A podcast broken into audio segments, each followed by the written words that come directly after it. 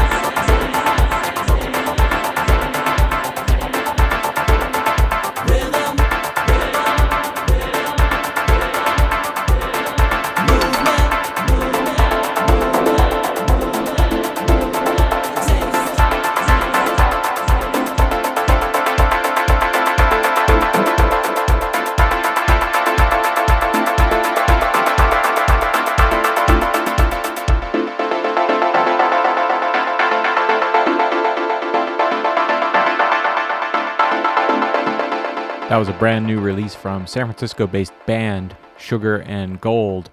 They've put out a 12 inch remix EP of one of their favorite tracks. The track is Aya.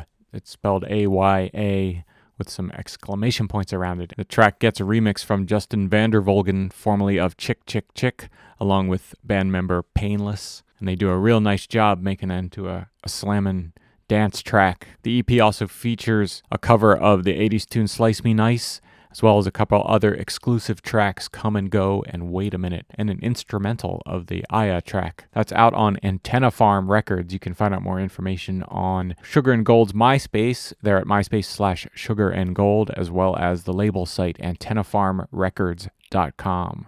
Really like that track and we'll be playing it out. Hope you enjoyed it. Thanks for listening to IndieFeed Dance.